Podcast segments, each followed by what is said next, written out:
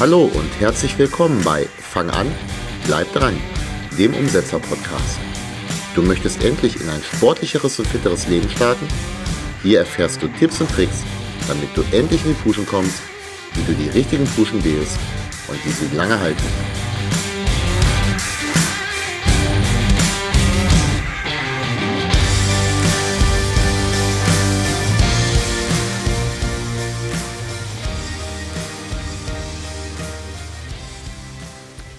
Hey, hallo und herzlich willkommen bei Fang an, bleib dran. Mein Name ist Thorsten Hösemann, Personal Trainer und heute erkläre ich dir, warum du sowohl deine Kraft als auch deine Ausdauer als auch deine Beweglichkeit trainieren solltest. Die meisten Sportler haben nämlich eine klare Vorliebe, was ihr Training angeht. Betreibst du eine bestimmte Sportart, ist das klar.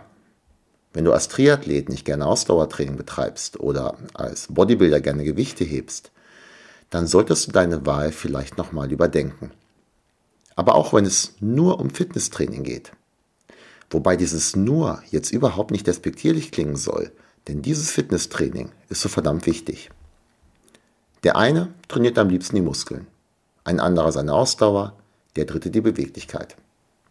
So, und jetzt komme ich und sage dir, du solltest alle drei Faktoren trainieren. Zumindest bis zu einem gewissen Maße vollkommen egal, was deine Ziele sind. Ich gebe zu, vermutlich bin ich nicht der Erste und der Einzige, der diese Idee hatte. Genau genommen muss jemand schon mal genau diese Idee gehabt haben, denn vor vielen Jahren habe ich mal gelesen oder gehört, wie jemand die körperliche Fitness mit einem Goldbarren verglichen hat. Mit einem Goldbarren, der auf einem Schemel liegt. Ein Schemel, nur zur Sicherheit, das ist so ein Hocker mit drei Beinen, auf dem der Landwirt sitzt, wenn er die Kühe melkt also damals, vor den Melkmaschinen. Aber wollen wir mal nicht zu weit in die Landwirtschaft abschweifen. Deine Fitness, also der Goldbarren, liegt auf diesem Schemel. Und der Schemel steht im Dreck. Die drei Beine des Schemels, das sind Kraft, also deine Muskulatur, Ausdauer, dein Herz-Kreislauf-System und deine Beweglichkeit. Sind die Beine unterschiedlich lang, so rutscht dein Fitness-Goldbarren herunter und landet im Dreck unschön. Im Laufe der Jahre habe ich diesen Vergleich für mich noch ein bisschen angepasst. Es ist vollkommen okay, wenn die drei Beine des Schemels nicht identisch sind. Du hebst lieber Gewichte, als dass du Ausdauertraining betreibst oder an deinem Spagat arbeitest. Das ist legitim. Und allgemein darfst du ja sowieso machen, was du möchtest. Die Beine des Schemels müssen nicht genauso dick sein, aber sie sollten zumindest dieselbe Länge haben.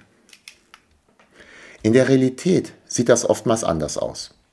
Gerne wird auf unbewegliche, muskulöse Menschen, in Klammern Bodybuilder, gezeigt, die beim Treppensteigen außer Atem kommen. Und dieses Beispiel, das ist sogar unter Nichtsportlern äußerst beliebt. Ich sehe aber oftmals auch, Anführungsstriche unten, Läufer, Anführungsstriche oben, mit grandios schlechter Körperhaltung über den Fahrradweg schlurfen, denen ein bisschen Mobilitäts- oder auch Krafttraining oder am besten beides, helfen würde. Und auch Beweglichkeit alleine hilft nichts, wenn du bei einem Liegestütz oder bei einer Körpergewichtskniebeuge kollabierst. Wie gesagt, bleib bei deinem Hobby. Wenn du es gut machen möchtest, dann beziehe die anderen beiden Elemente aber mit ein. Abgesehen von einer insgesamt etwas besseren Gesamtfitness kann es durchaus sein, dass deine Leistung sich bei dem, was du eigentlich am liebsten machst, sogar verbessert. Oder du Beschwerden vorbeugst oder sie beseitigst. Krafttraining zum Beispiel für einen Radsportler mag nicht nur mehr Kraft am Berg bringen, eine bessere Rumpf- und Rückenmuskulatur könnte auch die Rückenbeschwerden vermindern. Eine leicht verbesserte Beweglichkeit könnte es dem Kraftsportler ermöglichen, eine bessere Position in der tiefen Kniebeuge einzunehmen. Resultat, Effektiveres Training, vor allem keine Ausweichbewegung, die den Körper unerwünscht belastet.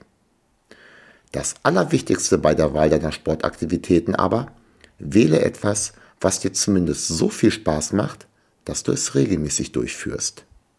Und wenn du es noch ein bisschen besser machen möchtest, dann ergänze dieses mit den Dingen, die bei dieser Sportart, bei dieser Aktivität zu kurz kommen. Damit bei deinen Freunden und Bekannten möglichst wenig zu kurz kommt, könntest du sie auf meinen Podcast verweisen, falls du ihn für empfehlenswert betrachtest. Ich wäre dir für diese Weiterempfehlung sehr dankbar.